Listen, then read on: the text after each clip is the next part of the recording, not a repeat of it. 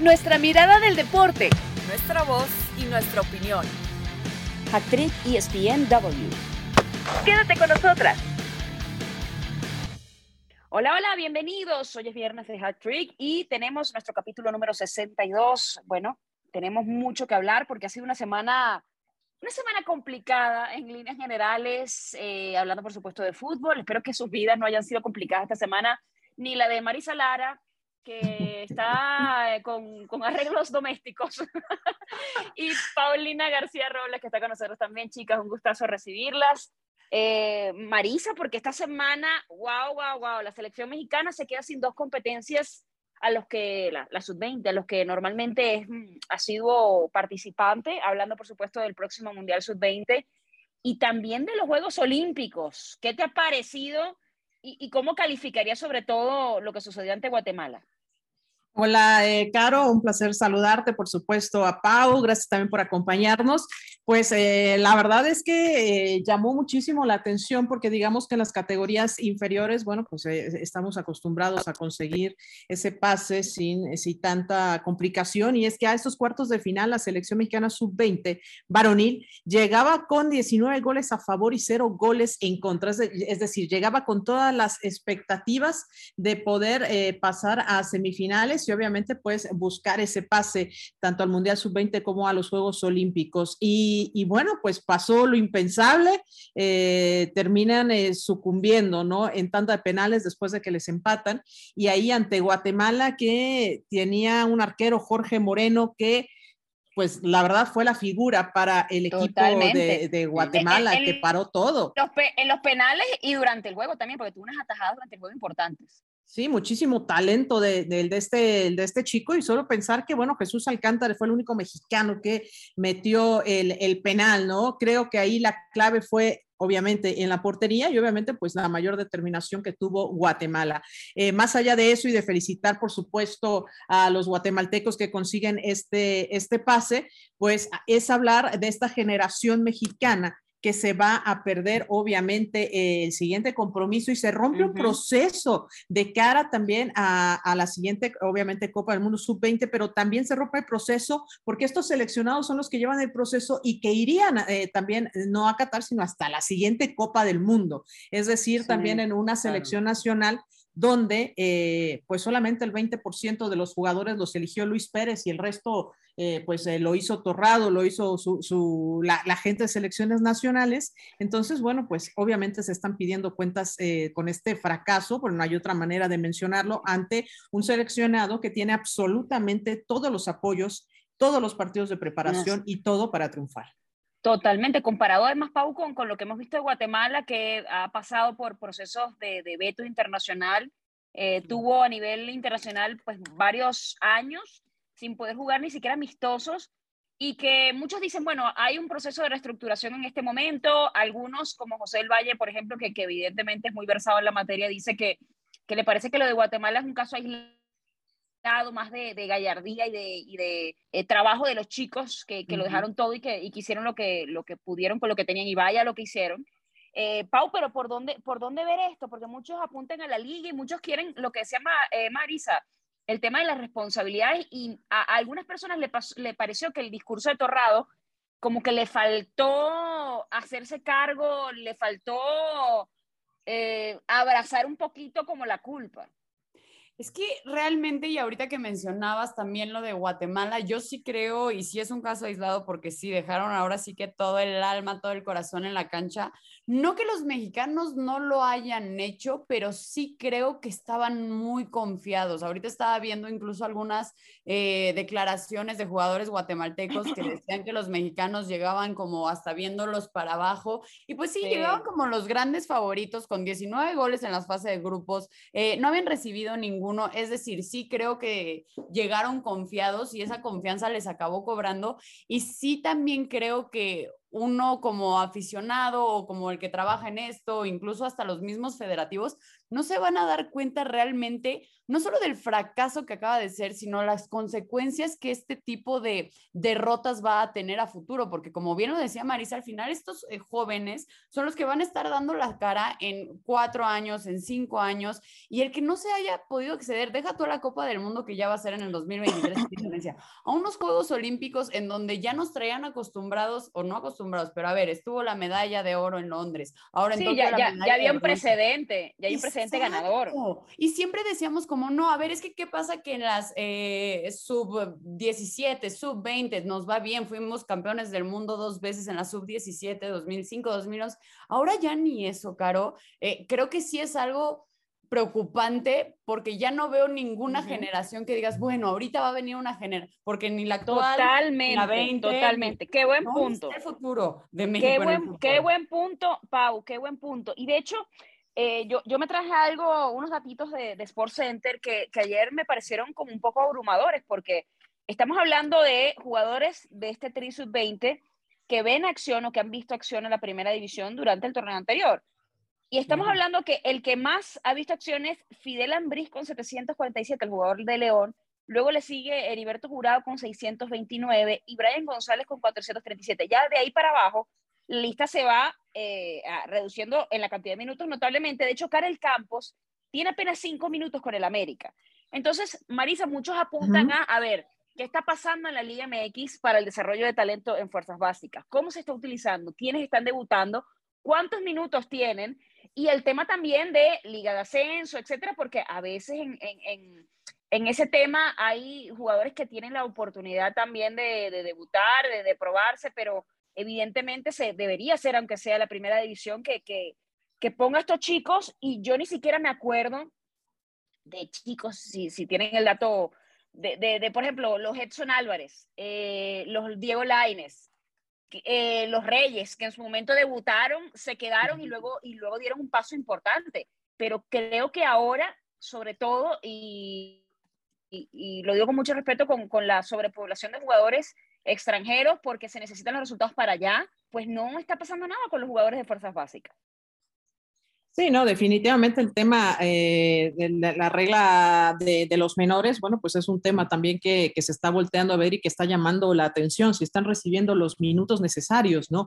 Algo de lo que quizás también se está criticando es que no están debutando tampoco a tiempo, ¿no? Lo hemos lo hemos dicho hasta el cansancio, ¿no? Pero pareciera ser que eh, en México, eh, pues bueno, siempre dicen y escucharán estas frases de, no, es que todavía le hace falta madurar, es que no, todavía no le podemos dar esa confianza a jugadores que a veces tienen 23, 24 años, ¿no? Cuando uh -huh. sabemos que en otras partes del mundo 24 años ya eres un quedado, o sea, si ya no agarraste claro. equipo, si ya no estuviste Totalmente. en otro lado, ya fue. Cuando, cuando algunos debuten a los 16 años, Marisa, claro. 17 años, y, y, comparado además con el, perdona que te interrumpa, pero comparado con el vecino, o sea, hablamos de, de, la MLS, jugadores que incluso están en sus 17 años y ya se van claro. a clubes europeos a formarse en categorías inferiores. Entonces ya tienes una camada de jugadores con roce internacional, con una serie de cosas que, que estos chicos ni siquiera tienen el roce en México. Es que las sí, promesas son de 17, 18 años y nuestras promesas vienen a los 28, 29 años.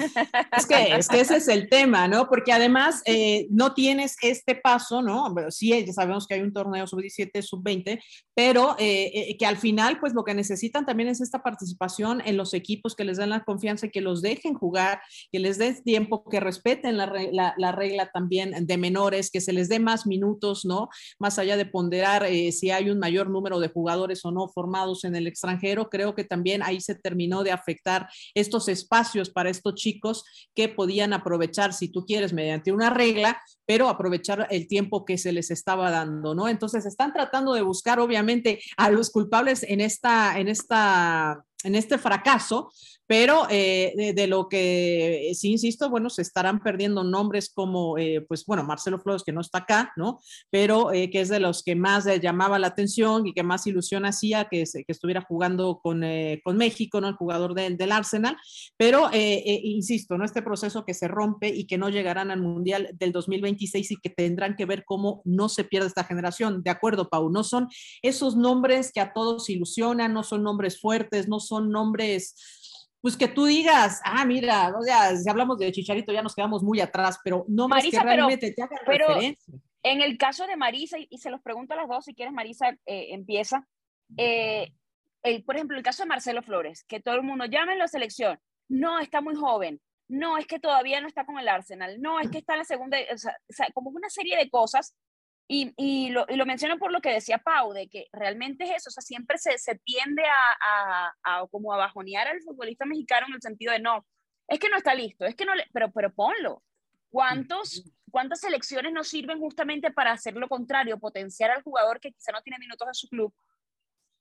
Uno ha tenido tanta oportunidad para eh, darle un espacio y dar una vitrina para que a nivel profesional pues termine haciendo otras cosas.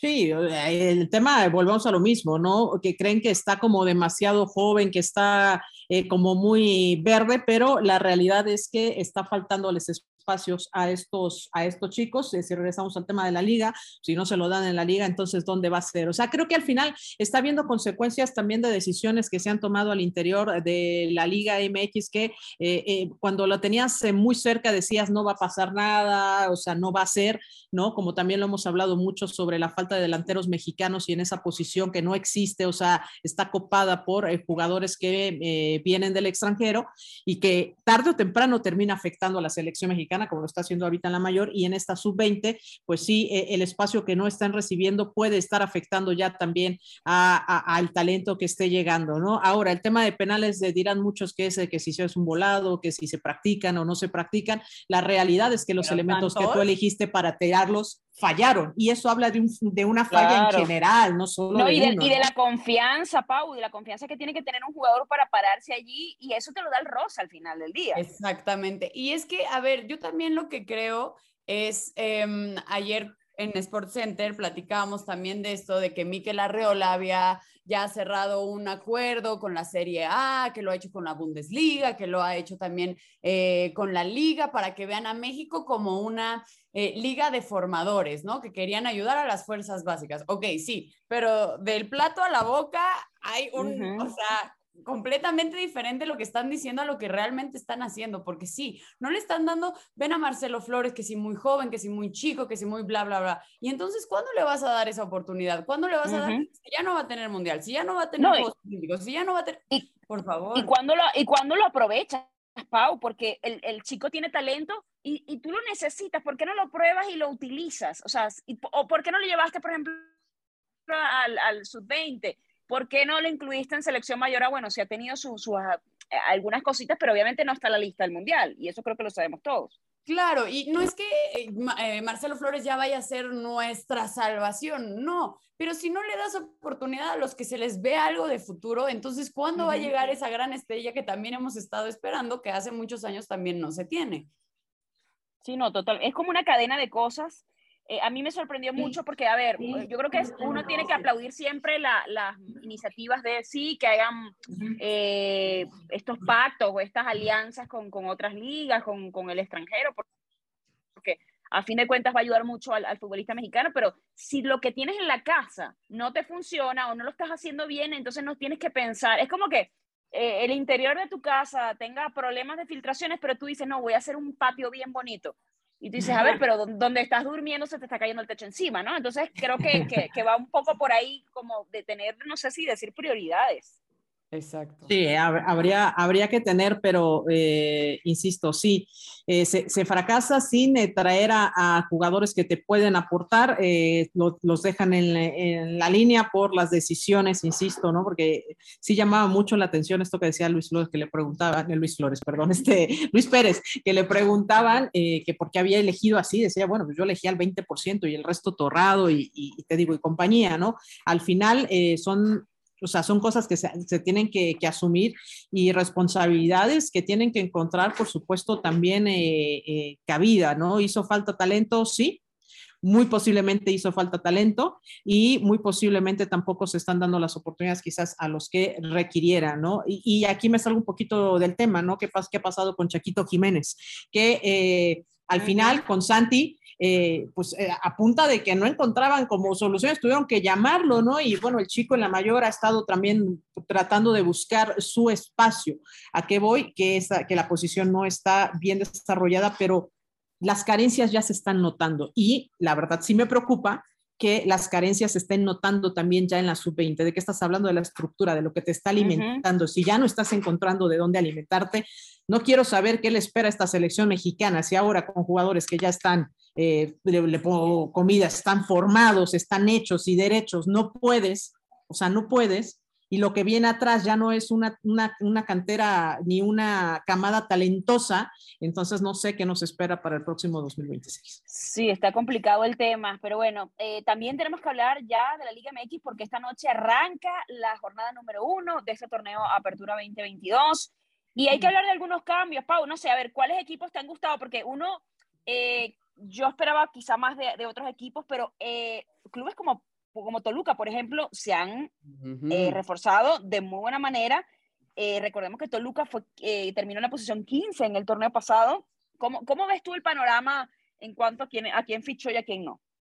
A ver, eh, creo que ahorita acabas de dar con el clavo. Sí, claro, van a estar los que siempre están en la, en la parte alta de la tabla o los que siempre llegan como favoritos. Un Monterrey, un América que también creo que lo hizo bien. Bueno, hasta incluso creo que los Pumas eh, también se reforzaron bien, pero creo que Toluca es el que se lleva la estrella. Es decir, con Volpi, con Carlos González. Es decir, hicieron contrataciones inteligentes que ya están probadas en el fútbol mexicano. Ahora, esto no quiere decir que vaya a funcionar de un día para otro. Ojalá ojalá y así sea, pero luego son estos eh, proyectos los que no terminan de cuajar o los que a veces se tardan incluso un poco más. No es que desee que sea así, pero obviamente creo que sí, en respecto a contrataciones inteligentes, se llevaron la estrellita, a diferencia de que todo el mundo dice, no, es que la América con el cabecita, a ver, el cabecita de donde venía no le fue bien y América tiene estas eh, como malas segundas vueltas. No le funcionó con Nico Castillo, no le funcionó con el Chaco Jiménez, con Pipino Cuevas, con Vicente Sánchez. Es decir, no porque ya. Giovanni, también cuando llegó en su momento. Entonces, no es porque haya hecho la gran contratación, quiera decir que vaya a servir. Entonces, yo ahorita a la mejor contratación le pondría al Toluca, que sí debería de estar peleando. Y pues sí, el América nada más estar ahí con el ojo de que no le vaya a pasar esto de que las segundas vueltas no funcionan con ellos. Bueno, Néstor Araujo, Jürgen Damm, eh, lo mencionaba del cabecita, Marisa, porque además lo del cabecita es, a ver, vienes, o sea, su último torneo con Cruz Azul no fue brillante, tuvo cuatro goles apenas, tres, tres goles, perdón. Y el siguiente torneo que estuvo en Arabia Saudita marcó un gol. Estamos hablando de un futbolista que ha marcado cuatro goles en las últimas apariciones con sus dos últimos clubes. La otra cosa es cuál es la realidad que va a tener ahorita el cabecita, ¿no? Va a ser el cabecita de cuando Cruz Azul fue campeón, que la rompió, o cuál es el nivel que va a traer, ¿no? O sea, ese también creo que es una de las cosas. Sí, y, además no se nos olvide, ¿no? Que tuvo también indisciplinas en Cruz Azul, ¿no? También un, poco eh, tratando de manifestar ya inconformidades y todo. Recordemos que se fue de fiesta, ¿no? Es decir, ayer, ayer que veíamos la llegada del cabecita, que veíamos que lo sacaban como cuasi Ronaldo de, del aeropuerto. Madre mía. Eh, la verdad, lo primero que se me vino a la cabeza es cuántos equipos, cuántos jugadores se han echado a perder en el América. ¿Ya qué voy con esto, no? Eh, jugadores, como Damián Álvarez, como, eh, ¿qué otro jugador?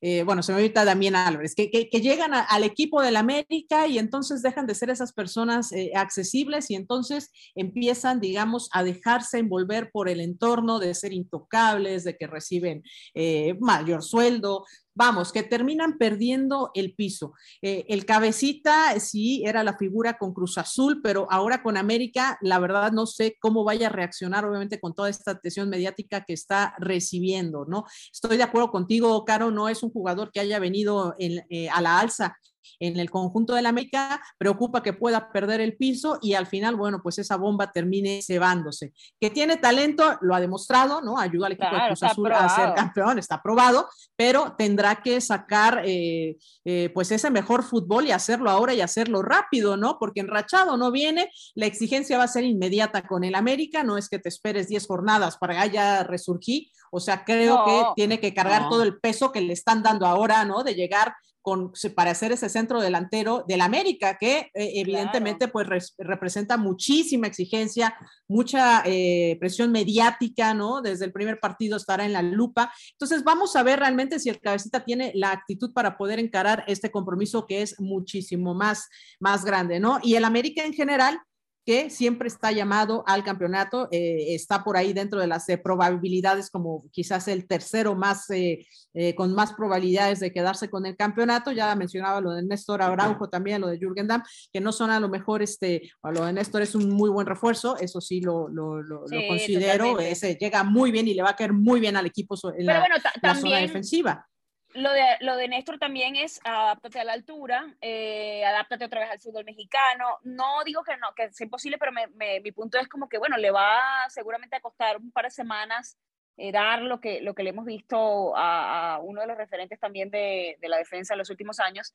Yo, yo siento, por ejemplo, en el caso del, cabecita, primero la presión. A ver, se, nos decía César Caballero que se va a perder probablemente las dos primeras jornadas porque eh, obviamente apenas acaba de llegar a, la Ciudad de México, se tiene que otra vez adaptar a la altura y recibir lo que es el alta competitiva, es decir, que el equipo considere pues que ya está a punto, eh, hay que ver físicamente en cuanto a, todo, ¿no? Cómo, cómo llega de regreso. El caso de las Chivas, bueno, ayer se anunció que JJ Macías se pierde los próximos nueve meses, un golpe durísimo para el conjunto del rebaño, de hecho, ayer te metías en Twitter y la tendencia era Henry Martín. ¿Por qué? Porque muchos decían, bueno, eh, debería ir entonces Chivas por, eh, por, por, Henry Martín, que quizá no ha tenido tanto protagonismo en el América. ¿Quién va a, a, ser el referente entonces del equipo en el ataque? A mí me parece que es como que, como dicen en mi pueblo, eh, el circo y te, y te crecen los enanos, ¿no? O sea, de verdad como llover solo mojado para un conjunto de Chivas que tampoco fue que botó la casa por la ventana en fichajes, o sea, tiene a Mozo y a González, y de ahí, ajá, ¿qué van a hacer sin JJ? No, realmente yo creo que ahí ya lo tenían como, como si ya tuvieran el terreno planito y si obviamente llega esto y qué mala noticia para lo de JJ Macías, de 8 o 9 meses por el eh, por el ligamento cruzado de la rodilla, creo que es la lesión que ningún futbolista quiere tener, ojalá y regrese, y regrese bien, pero también, yo también veía esto en redes sociales de lo de Henry Martin, a ver, Henry Martin tampoco es que sea el delantero que ha metido los, o sea, sí no ha tenido tantos minutos en el América, pero porque no ha dado resultados, lo hemos visto incluso en la selección mexicana. Entonces, ahora, ¿por qué? Bueno, Pau, pero es que de hecho, de hecho, muchos de los que estaban haciendo tendencia eran del América diciendo, bueno, pero aquí hay un muchacho, ¿por qué no se lo llevan? O sea, como que, como que manifesta, manifestando ahí como que no estaban muy de acuerdo porque, porque bueno, no, no cuajó. No, y Henry Martin, a pesar de que tuvo como sus destellos, la verdad es que ahorita no está en su mejor momento, ni se le ve la forma de que pueda regresar a un buen nivel. Y, Chivas sí está preocupante, obviamente se juntó eso, luego se juntó lo de que si Alexis Vegas iba a ir, que la verdad es que no creo, yo creo que Alexis Vegas se va a quedar en, el Guadalajara, pero de qué es preocupante lo de Guadalajara, lo de Chivas, yo creo que sí, o sea, no se les ve ni por dónde o por dónde pudieran competir este, este torneo. ¿Tú crees, Marisa, que, que, va a mejorar conforme a lo que.? Porque creo que, creo que el final del torneo fue como muy esperanzador, porque siento que había una expectativa muy bajita de lo que podía ser Chivas. Y eh, cuando llega Cadena y con todo aquello, la cadeneta, la gente se montó. Y bueno, en algún punto como que empezaron a creer que sí se podía, ¿no? Que, que eran candidatos a. Eh, pues mira, lo de Chivas siempre es, eh, eh, como decía, dice, dice Caro, ¿no? Como dicen en mi país, como dicen el mío, Chivas siempre es un alburo, o sea, no sabes qué va a pasar con las Chivas, ¿no? No sabes o, vamos, para que se entienda, es una moneda al aire, no sabes qué va a pasar, ¿no? Como puede tener un partido muy bueno, como puede ser un desastre, ¿no? En el terreno de juego, ¿no? Ahora Cadena ya conoce este conjunto, ya no tendrá pretextos de ser el nuevo, ser el novato, o sea, creo que tendrá que dar, eh, sí, resultados, la exigencia será mayor que el, que el año, eh, eh, que el torneo pasado, y bueno, pues sí, llega en un muy mal momento lo de JJ, y aunque, bueno, podrían echar mano de Sebastián Martínez, de Paulo, de Rizal, de Ángel Sardívar, eh, no sé, buscar a Alexis Vega, que es uno que les ha dado anotaciones para habilitarlo en esta zona, o buscar cómo complementar, a lo mejor no con un centro delantero y entrar a lo mejor jugando, pues a cambiar la parte de táctica para entrar eh, jugando más bien como, como en bloque que los eh, que puedan tener esa, esa llegada, ¿no? les cae en muy mal momento, creo que tendrán y ya seguramente lo estarán haciendo pensando cómo pueden suplir esta baja, sobre todo porque Orbelín también ya les los mandó a volar dijo que no, que se queda en Europa. Entonces, eh, sí, llega en eh, muy mal momento. Esos, esfuerzos así de, te mando dos tweets, bueno, tampoco, obviamente, sabemos que seguramente hicieron algo más, ¿no? También nos, montamos en el carro, también en el, en el tren. Pero bueno, a ver, es muy, es muy complicado, por lo menos yo siento que es muy complicado hacer un pronóstico en la Liga Mexicana para ser campeón del torneo por eso les voy a pedir que nos den de repente dos o tres nombres de clubes que ustedes creen que van a ser protagonistas. Okay. Protagonistas, protagonistas no campeones, sí, ¿verdad? protagonistas, o sea, que tú de, repente digas, bueno, Toluca, yo siento que va a ser protagonista, va a llegar, pero no, no lo veo como campeón. Eh, es una percepción personal, ¿no? Que bueno, puedo equivocarme, evidentemente, porque es muy difícil hacer un tipo de pronóstico así.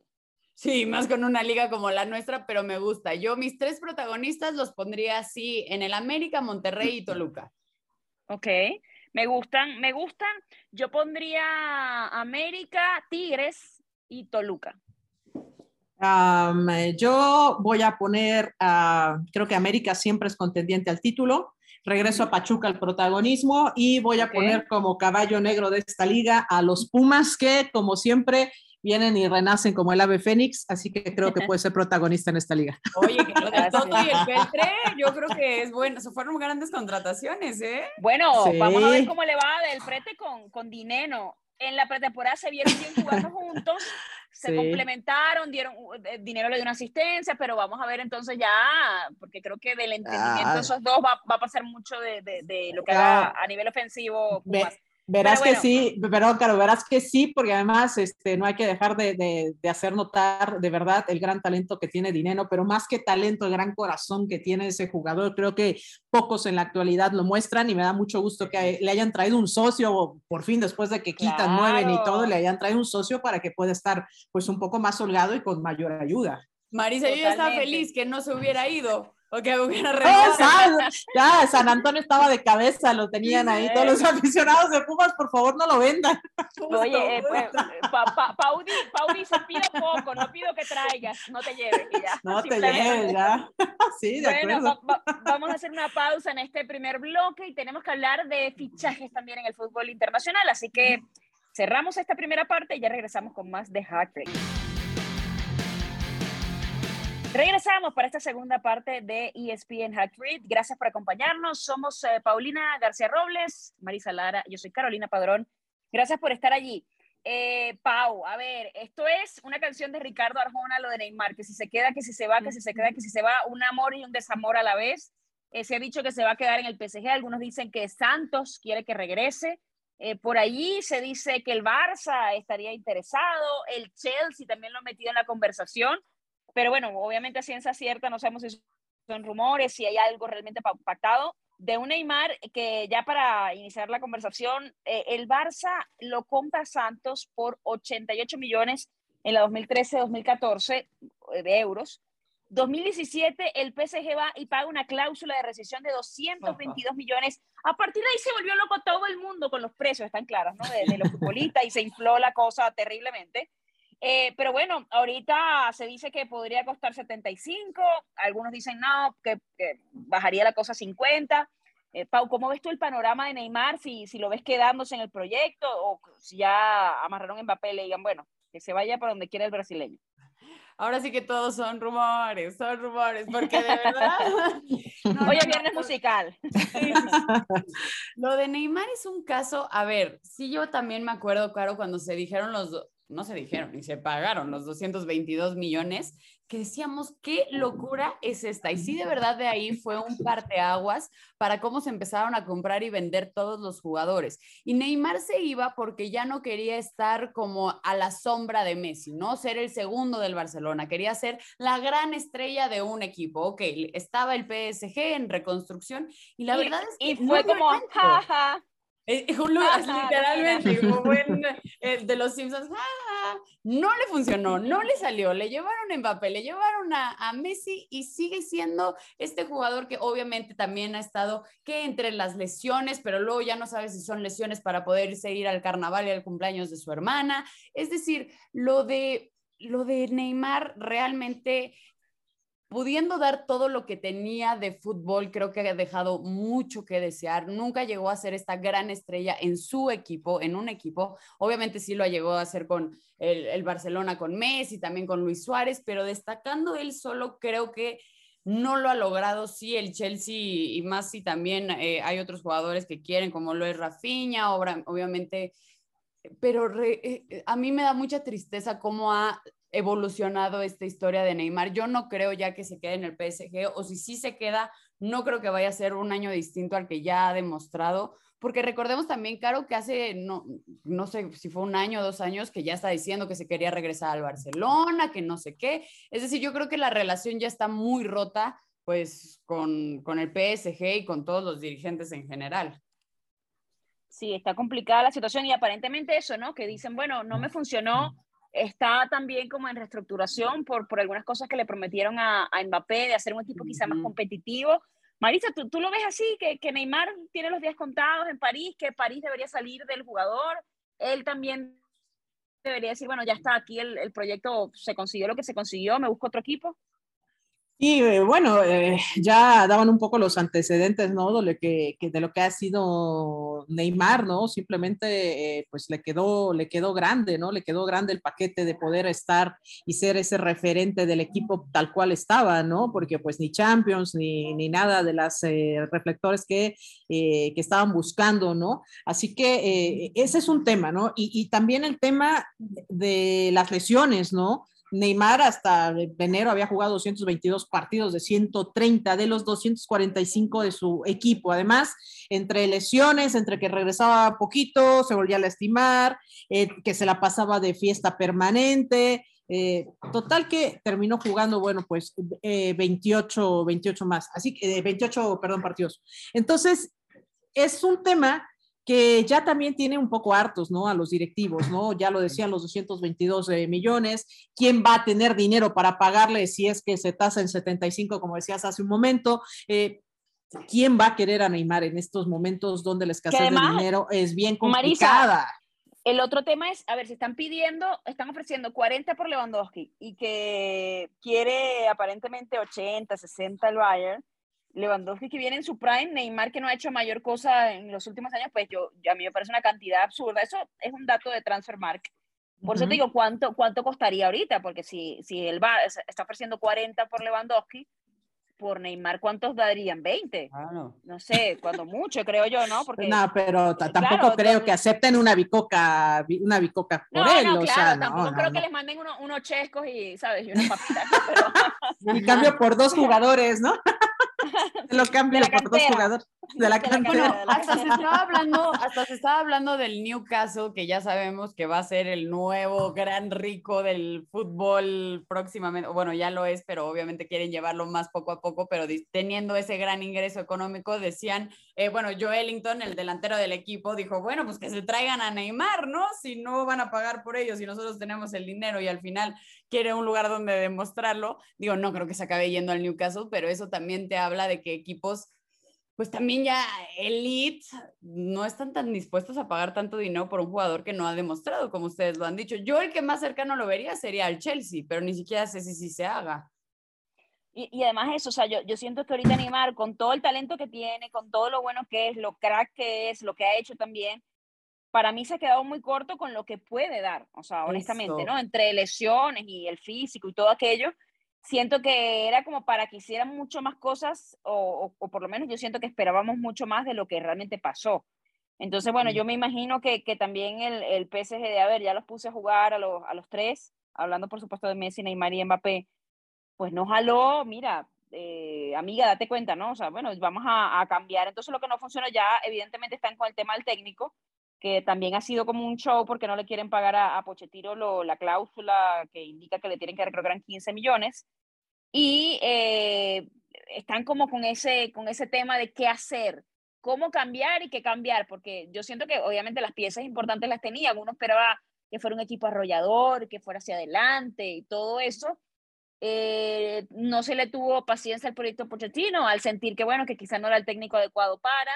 A mí me parece que pues, el cambio de Galtier tampoco es que wow, porque siento que necesitan con ese peso que tienen en el vestidor un técnico que, que tenga esa capacidad. Yo lo dije en Sports Center y, lo mantengo.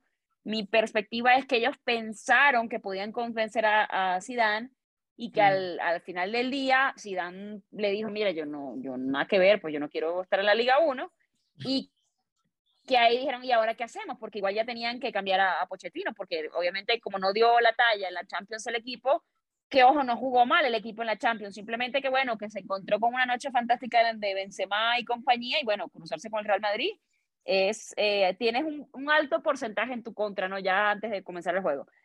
Y, y, y, también, eh, también, claro, pues de destacar, eh, pues que queda más que claro, ¿no? También el hecho de que a pesar de, como decían, el nuevo rico, bueno, pues eran los ricos en ese momento, ¿no? Y que vino esta demanda del Barcelona por fair play y todo esto por el tema de Neymar, que eh, pues al final se demuestra que no necesitas, vamos, que no el dinero te va a comprar títulos, ¿no? Para, para, acabar pronto y para ser claros, ¿no? El PSG quiso irrumpir en el mundo con sus grandes contrataciones, eh, con Neymar, con Messi, con armándose básicamente con dos de los dos eh, mejores jugadores, con tres, con Mbappé. Eh, tiene de verdad una plantilla poderosísima y no puede haber podido conseguir la Champions, no poder conseguir esos objetivos máximos para lo que te armaste, bueno, te das cuenta de que necesitas más allá que todo el dinero y si un proyecto deportivo sólido, con una idea de juego, con un acompañamiento, necesitas un grupo. El fútbol no deja de ser fútbol, no deja de ser grupo, acompañamiento, que jugadores se entiendan dentro de la cancha, no solo es de individualidades. Así no es el fútbol. Y creo que ahí, ahí encontró el pecado el PSG, ahí encontró el error y no pudo conseguir esto a pesar de las grandes estrellas que, eh, pues bueno, componen y eh, en su momento también que componen pues este plantel del PSG. Se han dado cuenta, me parece muy tarde después de desembolsar tanto dinero, de, de quedar prácticamente, eh, pues sí me parece hacer un poco el ridículo, porque con esos nombres y con esa cantidad, creo que no era para menos, ¿no? Entonces creo que se han dado cuenta tarde de que necesitaban algo más que dinero, un proyecto deportivo sólido.